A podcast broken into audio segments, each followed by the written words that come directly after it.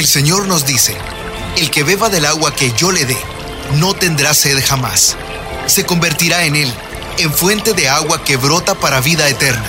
Y para conocer más de esa agua que nos da vida, Buenos días en el camino presenta El Cántaro, un segmento conducido por el padre José Román Flecha, doctor en teología moral, quien nos orienta sobre la verdad de nuestra fe. A continuación,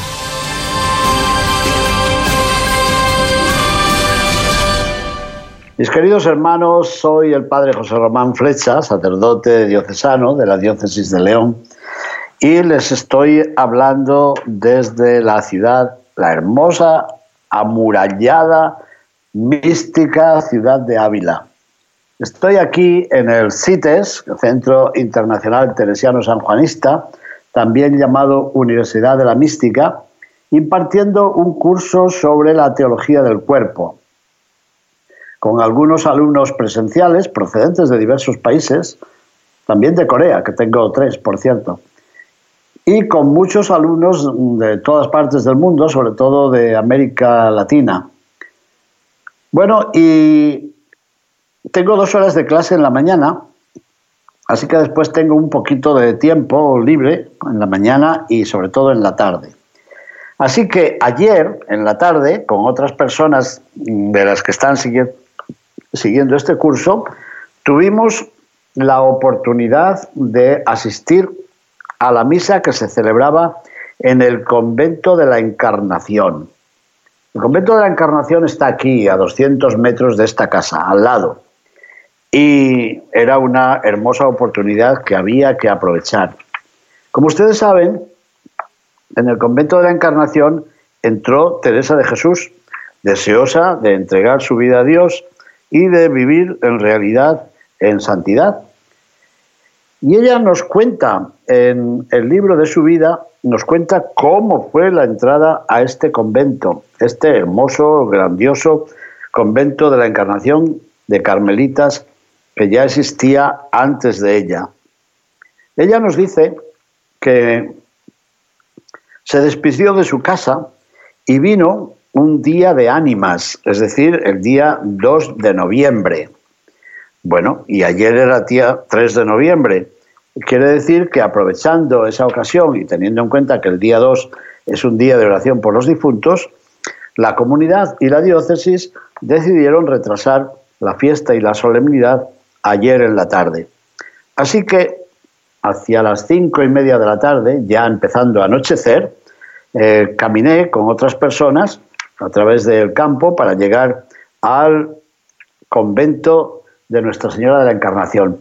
Yo había estado alguna vez ahí, pero solo de visita, y luego había visto cómo en ese convento de la Encarnación el Papa San Juan Pablo II, el día 1 de noviembre de 1982, se reunió con muchísimas hermanas contemplativas de diversos monasterios que habían recibido permiso para venir precisamente a este lugar. Así que yo tenía verdadero interés. Me fui pronto para que me diera tiempo a revestirme. Allí me pidieron que no solamente celebrase con, con alba, sino con una casulla preciosa. Había otros cuatro sacerdotes de la diócesis de Ávila, este servidor de ustedes, de la diócesis de León. Es verdad que los sacerdotes de aquí me preguntaban yo, yo a usted le conozco, ¿verdad? Como andamos con mascarilla todavía, con tapabocas, no me reconocían. Cuando en un momento me la quité, dije, ah, sí, claro, si usted nos ha hablado aquí muchas veces a los sacerdotes. Bueno, fue algo interesante estar con ellos pensando que podíamos celebrar esta fiesta, que fue presidida por un sacerdote carmelita. La ceremonia es que quería contársela porque fue muy interesante.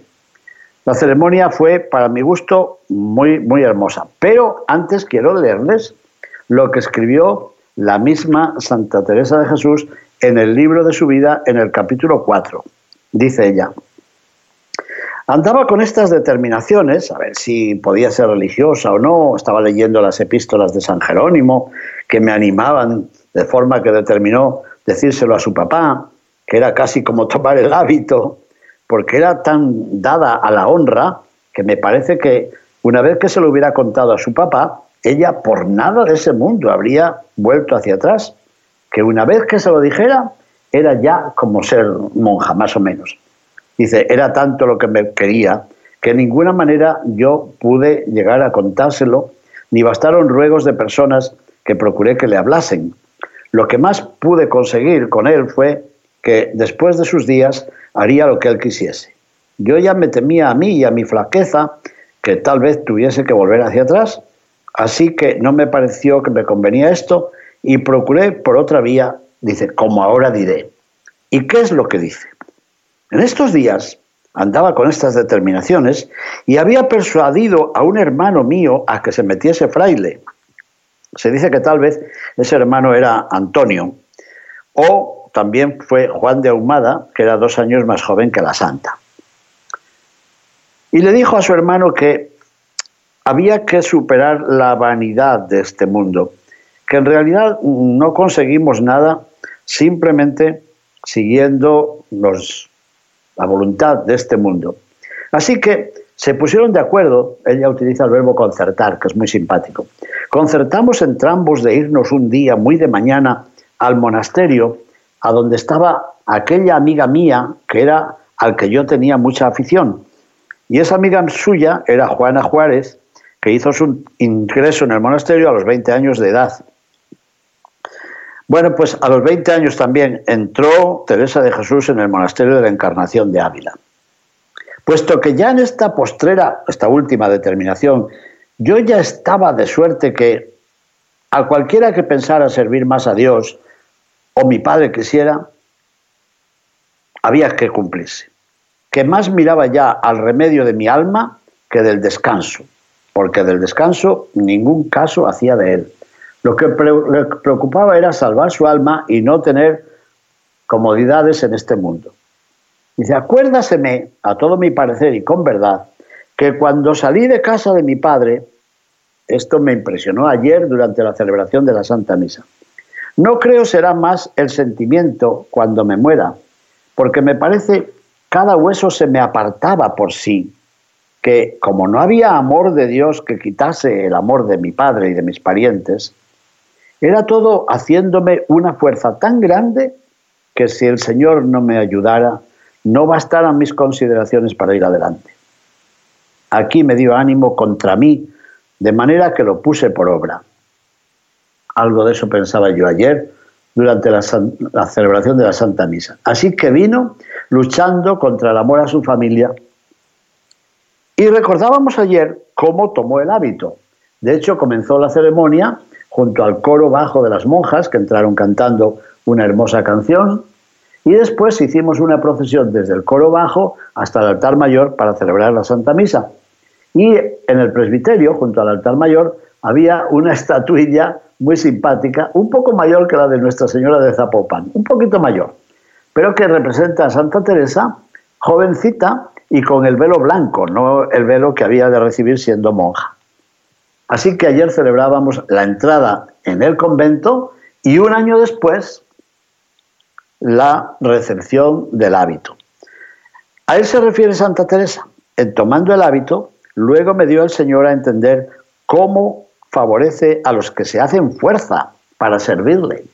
Es decir, no abandona a los que tienen la voluntad de escuchar su palabra, seguirle en la vocación que les ha concedido.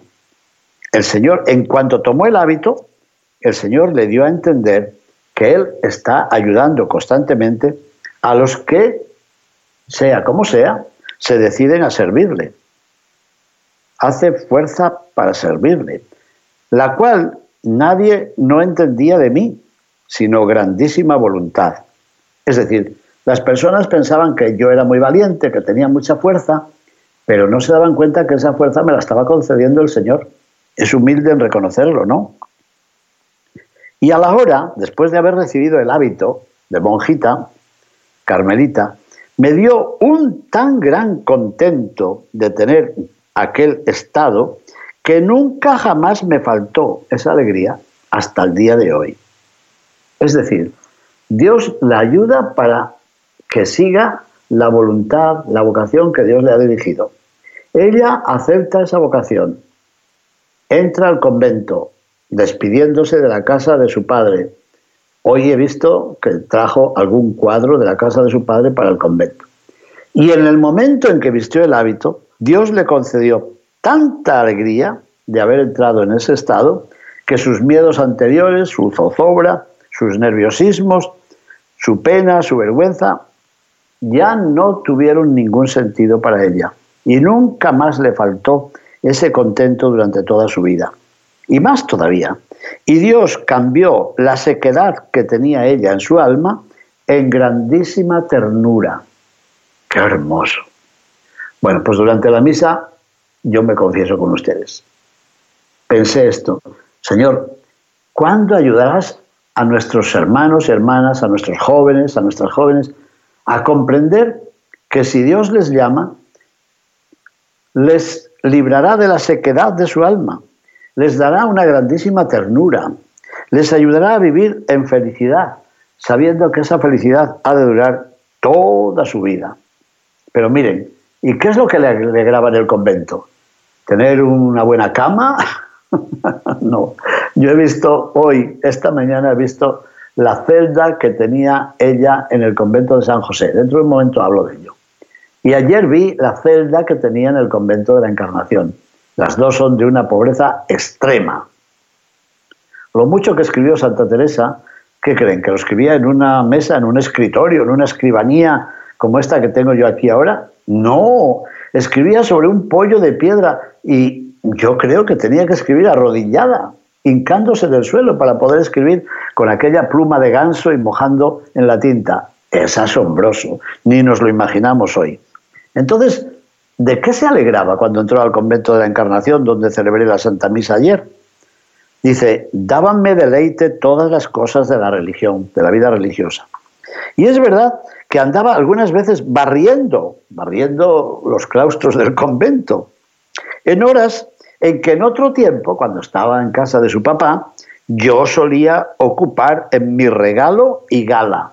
Es decir, el tiempo que en casa de su papá gastaba en lo que fuera, en lavarse, en peinarse, en prepararse, en ponerse bonita. El tiempo, cuando el convento le tocaba barrer, barrer los pasillos, barrer los claustros, y no le daba pena, no, no, se lamentaba diciendo, ay, en otro tiempo a estas horas estaba yo poniéndome linda y bonita. No, le daba enorme, grande, tierna alegría estar barriendo en esas mismas horas. Y acordándome que estaba libre de aquello, es decir, del tiempo que había gastado poniéndose bonita, me daba un nuevo gozo, que yo me espantaba, se asombraba de tener tanta alegría y no podía entender por dónde venía, por dónde venía esa alegría. ¿No les parece asombroso esto? Esta joven que entra a los 20 años en un monasterio, ha vivido una vida bastante holgada, era descendiente de judíos conversos, pero vivían económicamente bien, ha abandonado todo eso, ha seguido a nuestro Señor para entrar en un convento de bastante austeridad, le toca dedicar un tiempo importante a la limpieza y a barrer el convento, y en lugar de lamentarse, se alegra y dice, y no sabía de dónde me venía esa alegría. Cuando me acuerdo ahora de esto, no hay cosa que se me ponga ahora mmm, por delante Recuerdo que entonces también nada me echaba atrás, nada se me ponía por delante en aquel momento, por grave, por pesado, por bochornoso que pudiera parecer. No, no dudaba en iniciar, en acometer las tareas que tenía que realizar. Y dice, porque ya tengo experiencia en muchas, que si me ayuda al principio a determinarme a hacerlo, siendo solo por Dios, hasta comenzarlo quiere Él, para que más merezcamos que el alma sienta aquel espanto. Y mientras mayor, si sale con ello, mayor premio y más sabroso se hace después. ¿Qué quiere decir esto? Bueno, pues que a lo largo de la vida ella también ha tenido a veces preocupaciones para hacer realidad algún proyecto. Dice, y no me extraña, porque Dios quiere que pasemos esas preocupaciones, tal vez para valorar más la ayuda que Él nos envía. Aun en esta vida, sin embargo, Dios paga y paga muy bien no dice Dios, dice su majestad. Cuando habla de Dios muchas veces dice su majestad. En esta vida lo paga su majestad de un modo y por unas vías que solo quien goza de ello lo puede entender. Qué hermoso.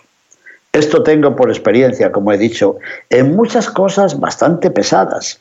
Y así jamás aconsejaría yo que cuando una buena inspiración llegue una vez y otra vez y otra vez, alguien lo deje por miedo a ponerlo por obra. Yo aconsejaría que no sea cobarde, que no lo deje. Porque si va directamente, ella dice, desnudamente, no por sus méritos, no para adquirir honra, no para adquirir salario, sino que va desnudamente por solo Dios, no hay que temer que sucederá mal, porque poderoso es Él para todo. Y termina diciendo, sea bendito por siempre. Amén. Bueno, todo esto recordábamos ayer. Cómo entró en el monasterio de la Encarnación, cómo se entregó a Dios nuestro Señor, cómo realizó obras muy sencillas, tan distintas de la vida cómoda que llevaba en casa de su familia, y que sin embargo da gracias a Dios por ello. Bueno, el padre que presidió la Santa Misa nos dirigió un sermón muy hermoso. No se limitó a esto que yo estoy comentando, sino que nos habló de la oración y de cómo Santa Teresa de Jesús, en otro libro suyo que se titula El Camino de Perfección, comienza diciendo a las hermanas que para tener buena oración hay que tener sobre todo caridad y después humildad. Y esto lo explicó muy bien, me gustó mucho su homilía. Si queremos ser contemplativos, o contemplativas, como decía él, no tenemos que empezar a preguntarnos, a ver, ¿y qué tengo que hacer en la oración? ¿Y cómo le puedo yo decir a Dios? No, basta con que tengas amor a los demás, tengas caridad, respeto a los demás, seas humilde y con esa humildad te pongas en la presencia de Dios, dispuesto a escuchar su voz. Hermosa homilía que yo les resumo aquí. Bueno, tuvimos la comunión, había mucha gente, muchos, muchos laicos, teniendo en cuenta la situación todavía de, pandemia y de mascarilla, había que guardar una separación entre unas personas y otras, pero había bastantes personas para llenar la gran iglesia del monasterio de la Encarnación, que tiene en el retablo, como no, la escena del anuncio de la Santísima, del ángel a la Santísima Virgen María. Terminada la misa, y después que en la sacristía nos despojamos de las vestiduras sagradas, yo dije, yo tengo algo que hacer aquí todavía muy importante. Y es que saliendo de la sacristía, se camina por un pasillo amplio a la derecha y se llega a una capilla muy amplia. Yo había estado allí ya otra vez, pero no con tanto tiempo como ayer. Esa capilla es la de la transverberación. ¿Qué es eso de la transverberación? Bueno, pues la santa recuerda ella misma las gracias que ha recibido de Dios una vez y otra a lo largo de su vida. Y recuerda sobre todo una que tuvo lugar en esa capilla. Y esta era la gran sorpresa que yo tenía que recordarles hoy, en este momento, porque me parece enormemente importante. Lo cuenta ella en el libro de su vida y también en el camino de perfección. Y nos cuenta que estando en oración, le pareció ver un ángel que estaba a su lado, como un ángel que llevando en la mano como un dardo, como una flecha de oro y con fuego, se acercó a ella y le clavó el dardo en el corazón. Es una especie de, de éxtasis pero que para ella tuvo una enorme importancia, la transverberación de Santa Teresa de Jesús. Se habla de algunos otros santos. ¿Usted quiere pedirle a Dios ese don? Mire, no le pidamos nada porque el Señor sabe lo que tiene que hacer con todos nosotros. Él sabrá si nos importa, si es necesario, si no es necesario. Pero es muy interesante ver que ella acepta este regalo del Señor, de la transverberación, que en el fondo es sentir el amor de Dios, pero sentirlo de verdad, sentir que, Dios nos quiere y que nos quiere para, para Él, que nos quiere mm, santos y nos quiere entregados a su divina voluntad. Es interesante recordar que en este misterio del amor de Dios estemos dispuestos. A ver cómo lo cuenta ella. En el libro de su vida, en el capítulo 29, tema para meditar ayer por la tarde después de la misa. Quiso el Señor que viese algunas veces esta visión, algunas veces, no una sola. Veía un ángel cabe mí, cabe mí quiere decir junto a mí, hacia el lado izquierdo, en forma corporal, lo que no suelo ver si no es por maravilla, es decir, si Dios lo quiere, es un fenómeno de la vida de oración muy importante. Aunque muchas veces se me representan ángeles, es sin verlos, sino como la visión pasada que dije primero. Y esta visión quiso el Señor que le viese así. No era grande, sino pequeño. Hermoso mucho. El rostro tan encendido que parecía de los ángeles muy subidos, que parece todos se abrasan. Deben ser los que llaman querubines, que los nombres no me los dicen. Está muy bien esto. Más bien veo que en el cielo hay tanta diferencia de unos ángeles a otros y de otros a otros que yo no lo sabría decir. Bueno, veíale en las manos un dardo de oro largo, y al fin del hierro me parecía tener un poco de fuego. Este me parecía meter por el corazón algunas veces y que me llegaba a las entrañas. Y al sacarle me parecía que las llevaba consigo y me dejaba toda abrasada en amor grande de Dios. Era tan grande el dolor que me hacía dar aquellos quejidos y era tan excesiva la suavidad que me ponía este grandísimo dolor que no hay desear que se quite no hubiera deseado nunca que se me quitase ese dolor. Ni se contentaba el alma con algo menos que Dios. No se contentaba el alma con algo menos que Dios. No se contentaba con sabiduría, con libros, con, honores, con buenas comidas. No se contentaba sino solo con Dios. No se contentaba con menos que Dios. Atención, no es un dolor corporal, es un dolor espiritual aunque no deja de participar el cuerpo algo, y aún harto, bastante. Es un requiebro, un susurro, una seducción. Es un requiebro tan suave que pasa entre el alma y Dios, que suplico yo a su bondad lo dé a gustar a quien piensa que yo estoy mintiendo. Si alguien duda de esto y dice, esto es un cuento, yo voy a decirle a Dios, concédeselo, Señor. Llega tú a su corazón. Hazte amar como hiciste conmigo. Los días que duraba esto, andaba yo como embobada. No quisiera ver ni hablar, sino abrazarme con mi pena, que para mí era mayor gloria que cuantas hay en todo lo criado. Esto tenía algunas veces cuando quiso el Señor que viniesen estos arrobamientos, estos éxtasis tan grandes, que aun estando entre gentes no los podía resistir. Aun estando en compañía de otras personas, sentía de pronto de una forma tan grande, tan fuerte, la presencia de Dios que le costaba trabajo prestar atención a las conversaciones de las gentes.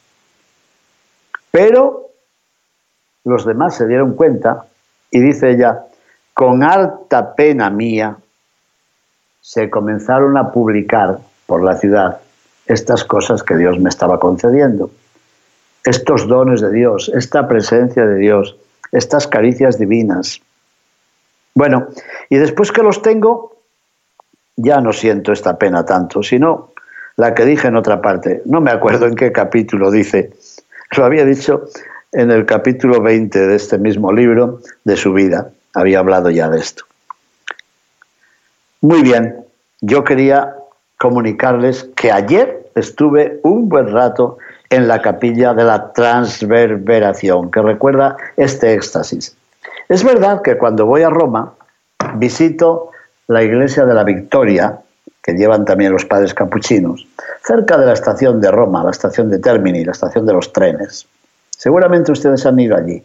Y allí hay una escultura bellísima, la transfiguración de Santa Teresa, realizada por el escultor Gian Lorenzo Bernini. He visto en internet hace unos pocos días que toda esa hermosa iglesia donde está ese grupo escultórico ha sido también remodelada, ha sido repintada y se encuentra en un estado digno. Con ganas estoy de ir a Roma para ver también esa imagen. Bueno, eso fue ayer. ¿Y hoy? Hoy he dado mis dos clases a mis alumnos, después tenía un tiempo libre y me han llevado a ver una casa de la institución teresiana que yo conocía desde hace muchos años. Pero sobró todavía algún tiempo y ¿qué creen? No, yo quiero ir a ver la iglesia de San José. Porque estando en el monasterio de Santa Teresa, ella recibió también la inspiración de abrir un convento para las nuevas vocaciones que estaban llegando y que querían recibir de la santa el ejemplo, el modelo, la inspiración para una vida carmelitana más austera. Con ello nacían las carmelitas descalzas. Bueno, y entre los primeros proyectos estuvo el de abrir este convento dedicado a San José, más cerca de la ciudad de Ávila. Un poco más lejos, no mucho porque todo es pequeño aquí, un poco más lejos del convento de la Encarnación. Yo he leído y he contado esto muchas veces porque es una experiencia preciosa. Ese convento fue construido con las ayudas que venían de Quito de su hermano Lorenzo, Lorenzo de Cepeda y Ahumada, que tenía un puesto importante en las tierras de, recién descubiertas de América Latina. Así que Lorenzo, que era un santo y que tuvo una hija que también fue carmelita y a la que atendió Santa Teresa, que murió muy joven, de monjita, pues este Lorenzo mandó dineros para la construcción de este convento de San José. Hoy he tenido la ocasión de ver la iglesia primitiva, el lugar donde está enterrado Lorenzo de Cepeda y Ahumada, y lo más interesante, yo creo, ver y venerar la preciosa imagen de San José. ¿Por qué digo el privilegio?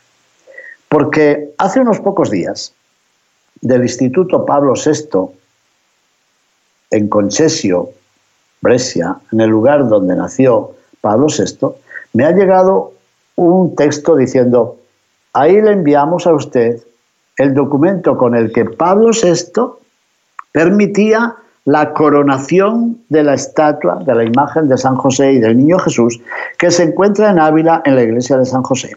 Y le pedimos a usted que lo traduzca del español, del castellano, al italiano, para publicarlo en la próxima revista antes de final de año de este instituto. Bueno, ya lo hice, ya lo envié, pero yo ya no recordaba cómo era la preciosa imagen de San José con el niño Jesús que se venera en el monasterio de San José, que este año es templo jubilar, año santo de San José. Bueno, pues ¿qué creen? Esta misma mañana he tenido la ocasión de ir a venerar y a postrarme hasta el convento de San José para venerar esta imagen de San José con el niño que fue coronada con una corona de oro por iniciativa de Ávila, sí, pero por decisión y con permiso del Papa Pablo VI, mi querido Pablo VI. Bueno, yo no sé si para esto, para ustedes es una sorpresa, pero yo estoy viviendo unos días de muchísima alegría y de mucha paz. Que el Señor se la conceda a todos ustedes. Que la bendición de Dios Todopoderoso, Padre, Hijo y Espíritu Santo descienda sobre ustedes y permanezca para siempre. Amén. Bendigamos al Señor. Demos, gracias, a Dios. Buenos días en el camino presentó El Cántaro con el Padre José Román Flecha.